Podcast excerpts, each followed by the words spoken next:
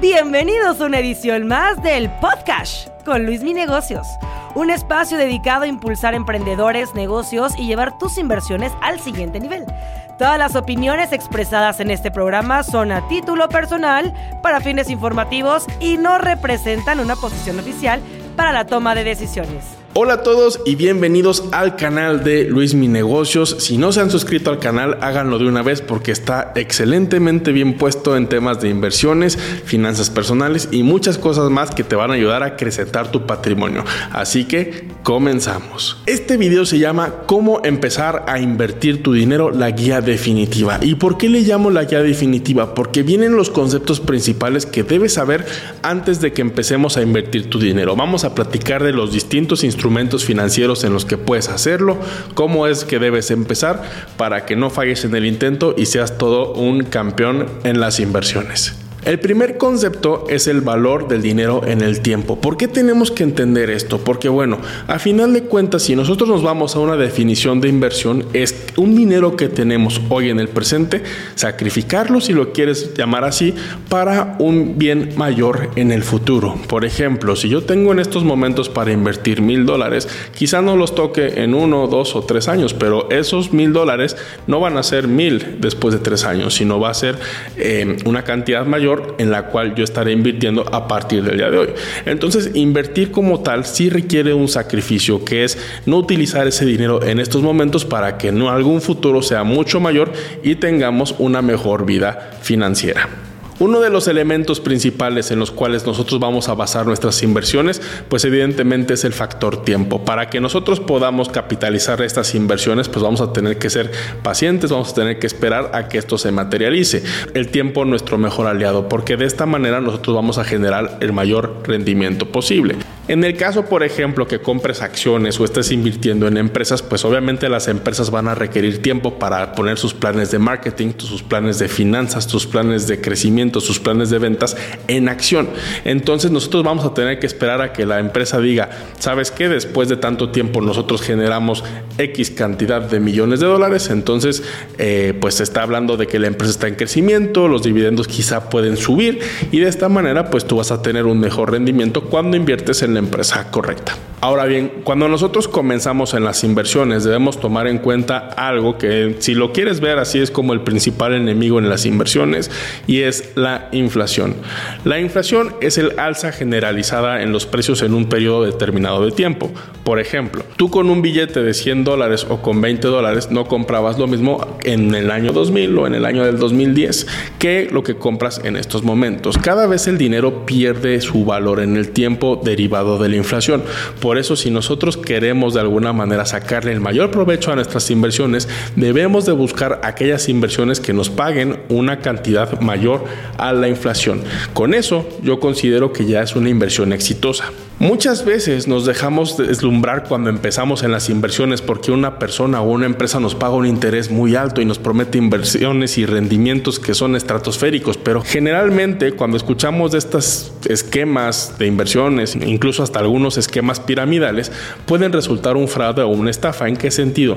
En que es muy difícil muchas veces tener un rendimiento seguro cuando estamos muy separados de una tasa libre de riesgo, que casi siempre es la tasa de la inflación. En resumen, para que nosotros hagamos una inversión exitosa, debemos de buscar que el rendimiento que tengamos a nivel anual sea mayor al rendimiento anualizado que podamos tener en nuestras inversiones. Debemos de ganarle a la inflación. Por eso se dice que una de las peores cosas que podemos hacer nosotros con nuestro dinero es tenerlo en el banco sin invertir. Porque el banco como tal invierte tu dinero aunque tú no te des cuenta. Muchas veces cuando tú abres una cuenta de débito en cualquier banco, esta no te genera rendimientos. Entonces, para que te empiece a generar rendimientos y que tu dinero no pierda valor con el tiempo, lo primero que tienes que hacer es hacer que tu dinero trabaje por ti y en pocas palabras ponerlo a invertir. Bien decía Margaret Thatcher, la inflación es la ladrona de los ahorradores, por la razón que ya explicamos. Ahora bien, de acuerdo con Albert Einstein, él hablaba sobre el interés compuesto. Albert Einstein sí era un físico, uno de los genios más grandes del siglo XX, pero como tal, eh, pues cuando se hablaba de dinero, hablaba un poco del tema del interés compuesto y lo consideraba una de las fuerzas más grandes del universo. ¿Por qué razón? Porque el, el interés compuesto como tal es, no es nada más que reinvertir tus intereses a manera constante para que generes un efecto exponencial, un efecto de una parábola, ¿no? Que es como todos queremos que crezca nuestro dinero. ¿Cuál es la clave de hacer una buena inversión con interés compuesto? Que ésta se reinvierta constantemente en los intereses para que pueda tener ese efecto de parábola y el dinero se multiplique. ¿Que ¿De qué va a depender ¿Cuánto se va a multiplicar nuestro dinero? Bueno, en primer lugar, del tipo de instrumento en el que estamos invirtiendo nuestro dinero y segundo y más importante, de la tasa de interés anual que estamos obteniendo por cada uno de estos instrumentos de inversión que vamos nosotros a seleccionar. Ejemplo, cuando tú inviertes en un pagaré bancario donde tú eh, comprometes tu dinero por un año, si quieres generar interés compuesto, vas a tener que reinvertir tanto el capital como tus ganancias. De esta manera, pues cada vez vas a estar invirtiendo más dinero año tras año y tus intereses serán mucho mayores. En el caso de que inviertas tu dinero, por ejemplo, en acciones de empresas, aquí como tal, pues no vas a tener que estar vendiendo tu acción cada año y volviéndola a comprar, simplemente teniéndola en el tiempo, de esta manera, pues va a estar cada vez valiendo más en el sentido de que pues em, la economía está bien, que no pasa absolutamente nada y que las variables se mantienen constantes. Como se dice en la economía, ceteris paribus. Ese es un término que ya después conocerán. Ahora bien, está muy bien el video hasta ahora, me gusta, me llama la atención el tema de las inversiones. Tienes que prepararte para invertir, tienes que preparar el suelo. Ya está listo el avión para despegar con las inversiones, pero te falta una cosa. En primer lugar, debes de tener bases sólidas a nivel financiero para que tus inversiones sean lo mejor y lo más fructíferas posibles. ¿A qué voy? Primer consejo que te doy antes de que hagas una inversión, que tengas un fondo de emergencia. ¿Qué es un fondo de emergencia? Fondo de emergencia es una cantidad de dinero que va de entre los 3 a 6 meses de tu sueldo para cualquier eventualidad que pueda suceder, que te quedes sin dinero, te quedes sin trabajo y de esta manera, pues de alguna manera tú no sufras em, a nivel financiero, ¿no?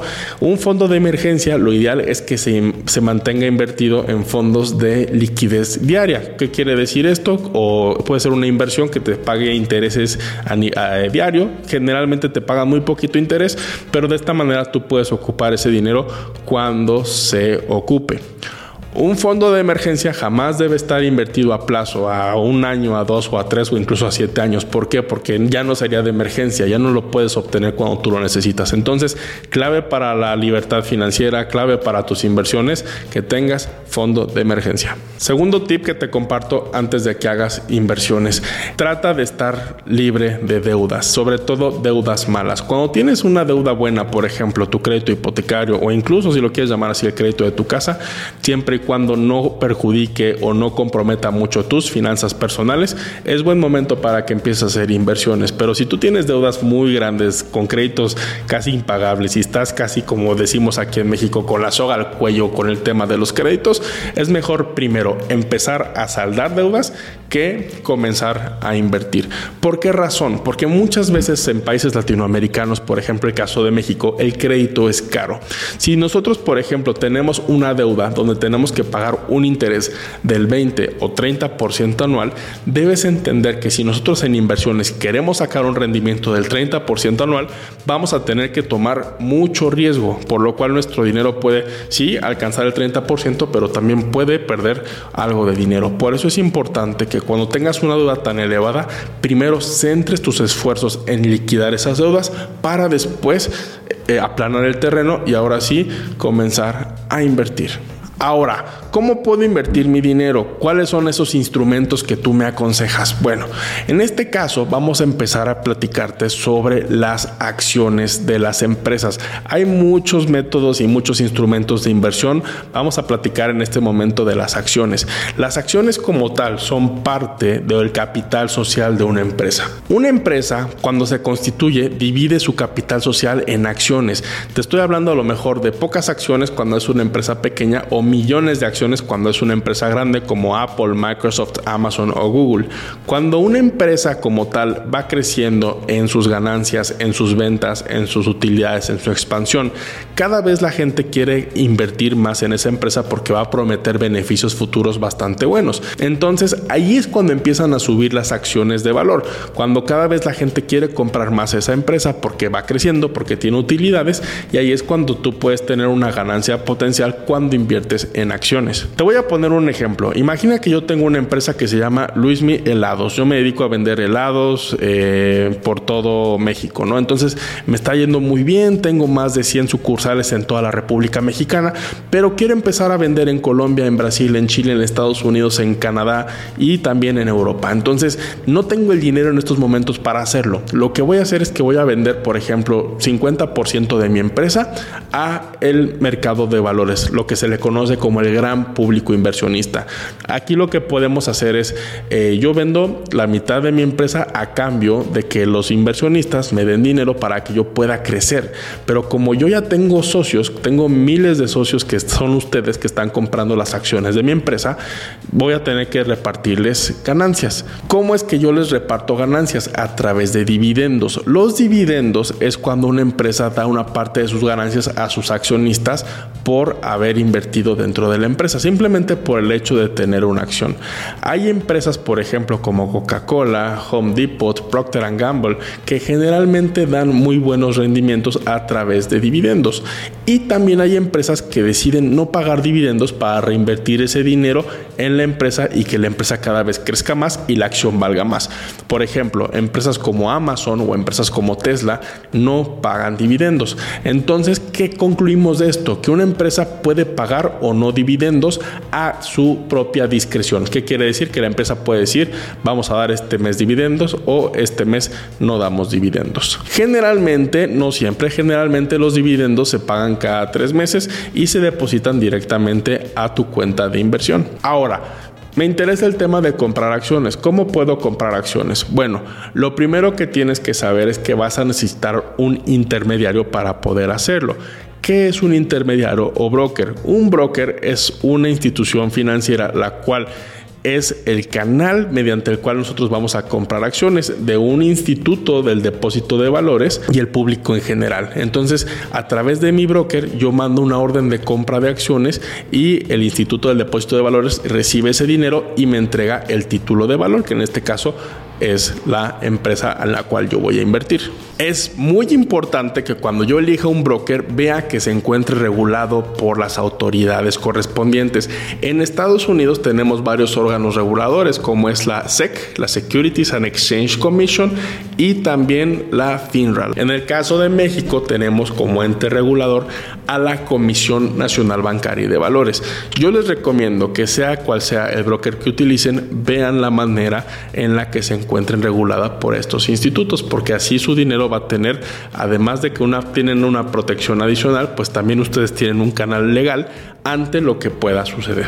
En la descripción de video les voy a dejar algunos brokers que nosotros recomendamos porque se encuentran regulados y también te voy a dejar el link de un video donde puedes aprender a comprar acciones paso a paso que hice aquí en YouTube. Ahora, ¿cómo yo decido comprar qué acción comprar? Porque siempre lo he dicho, es muy fácil comprar y vender acciones, es muy sencillo. Yo creo que es bastante más difícil utilizar Facebook, pero lo que sí es difícil es saber en qué acción vamos a invertir, en qué acción vamos a depositar nuestro dinero y nuestra confianza. Entonces, para esto hay diferentes tipos de análisis y principalmente hay tres.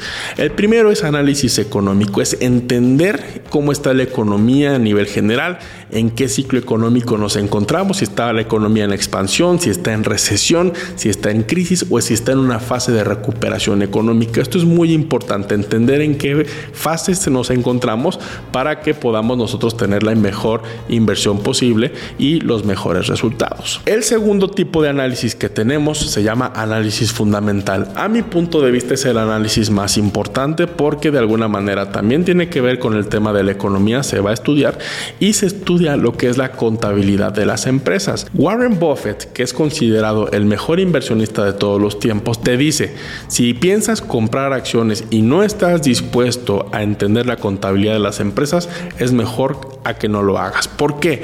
Porque como tal, cada una de las empresas que cotiza en bolsa tiene que hacer pública toda su información. Por eso se les conoce que son eh, empresas públicas o publicly traded companies, porque de esta manera este tipo de empresas nos dan a conocer su información financiera cada tres meses y cada año hacen un reporte anual. Entonces nosotros como inversionistas tenemos la responsabilidad de leer estos números y ver qué también le fue a la empresa, ver cuáles son sus planes a futuro y también ver cómo le ha ido esta empresa en el pasado. Entonces a raíz de eso nosotros hacemos un análisis y tomamos decisiones para saber en qué empresa o institución invertir nuestro dinero. Y el tercer y último tipo de análisis se le conoce análisis técnico. El análisis técnico es meramente estadístico, es simplemente identificar tendencias dentro de los gráficos donde se insertan los eh, precios de las acciones que vamos a nosotros a invertir. El análisis técnico te permite utilizar herramientas tanto matemáticas como estadísticas para poder identificar líneas de tendencia tanto a la alza como a la baja,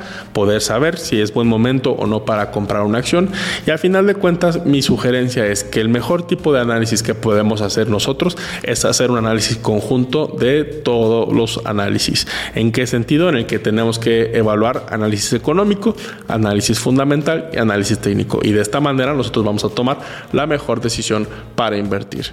¿Creyeron que esto era fácil? Pues no del todo, pero les aseguro que vale muchísimo la pena. Por eso insisto en que se suscriban al canal de Luis Mi Negocios para aprender sobre el tema de inversiones y que podamos ir avanzando juntos en este camino. Ahora bien, vamos a platicar de otro instrumento muy importante en el cual puedes invertir que se llaman fondos indexados.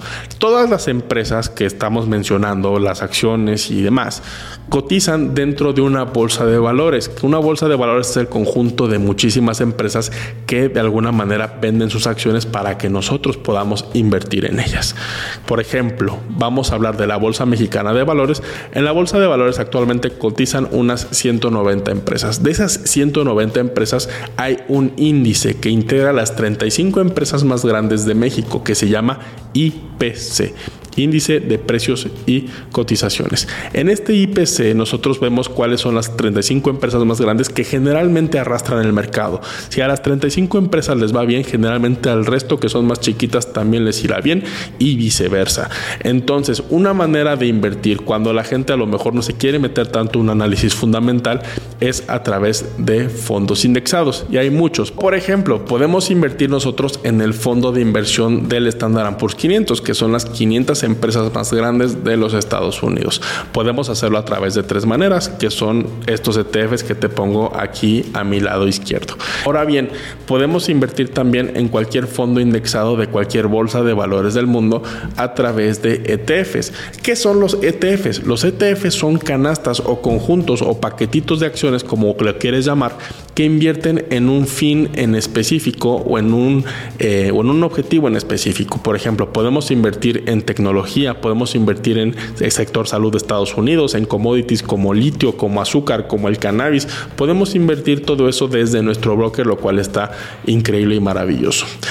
Entonces nosotros conforme vayamos avanzando en el mundo de las inversiones, pues vamos a conocer cada vez más estos instrumentos y vamos a lograr lo que se le llama una cartera de inversión. ¿Qué es una cartera de inversión? Una cartera de inversión es el conjunto que vas a tener de todas tus inversiones. Aquí incluyes bolsa de valores, lo que son acciones, ETFs y fondos indexados. También en tu cartera de inversión vas a poder insertar inversiones que tengas en bancos, en renta fija, en CETES, por ejemplo, o en bienes raíces, incluso en criptodivisas. Todo eso va a integrar lo que es tu cartera de inversión. Ahora, ¿Cómo inicio con estas inversiones? Bueno, lo primero que vas a tener que hacer es hacer un perfil de inversionista, vas a hacer un test en el cual tú vas a saber cuál es el grado de riesgo que vas a poder correr en tus inversiones para que éstas se apeguen a ti y tú no te apegues a las inversiones. Puedes tomar un test en la página oficial de Luis Mi Negocios que te voy a dejar en la descripción de este video para que te des una idea cómo es que deben ser tus inversiones. Y además aquí hay un principio muy importante que para mí es la clave del éxito de las inversiones que es la diversificación diversificación. No pongas todos los huevos en una sola canasta, no dependas de un solo tipo de activo o de un solo tipo de acción. Debes de tener varias acciones o varios ETFs o varias cosas en las que tú puedes invertir, pero ojo, no se trata de comprar a lo menso, simplemente aquellas que te gusten, que te llamen la atención, que financieramente te convengan después de hacer tu análisis, cómpralas, invierte en ellas y échales un ojo, porque ahí va a estar el éxito o el fracaso de tus inversiones. Y la última pregunta para cerrar este video introductorio de cómo empezar en las inversiones, ¿con cuánto dinero puedo empezar? La realidad de las cosas es que la mayoría de los brokers te permiten empezar desde 100 pesos o 10 dólares. Es una cantidad muy baja y mínima. Sí, es cierto que con 100 dólares no voy a hacer 10 mil dólares en un año. Eso es más que obvio. Pero lo que sí te va a ayudar es que si tienes poco dinero, yo te sugiero que en estos momentos empieces a invertir porque en algún punto de la vida vas a tener más dinero. Conforme vas creciendo en la escalera de la vida y vas subiendo de puesto en tu empresa o vas eh, vendiendo más en tu negocio, pues tú vas a tener más dinero. Entonces, así es como tú puedes empezar primero sabiendo cómo invertir tu dinero para que cuando te llegue más dinero, luego, luego sepas qué hacer y no te quedes de brazos cruzados viendo cómo el banco se come tu dinero, también como la inflación. Y bueno, espero que te haya sido de mucha utilidad este video introductorio a las inversiones. Muchísimas gracias por suscribirte al canal, muchas gracias por recomendarlo a aquella persona que quieras que aprenda de inversiones. Yo haré mi mejor esfuerzo para hacerlo de la manera más simple y sencilla. Te saluda con mucho cariño tu amigo Luis Mi Negocios y muchas gracias por seguirme en mis redes sociales. Hasta la próxima.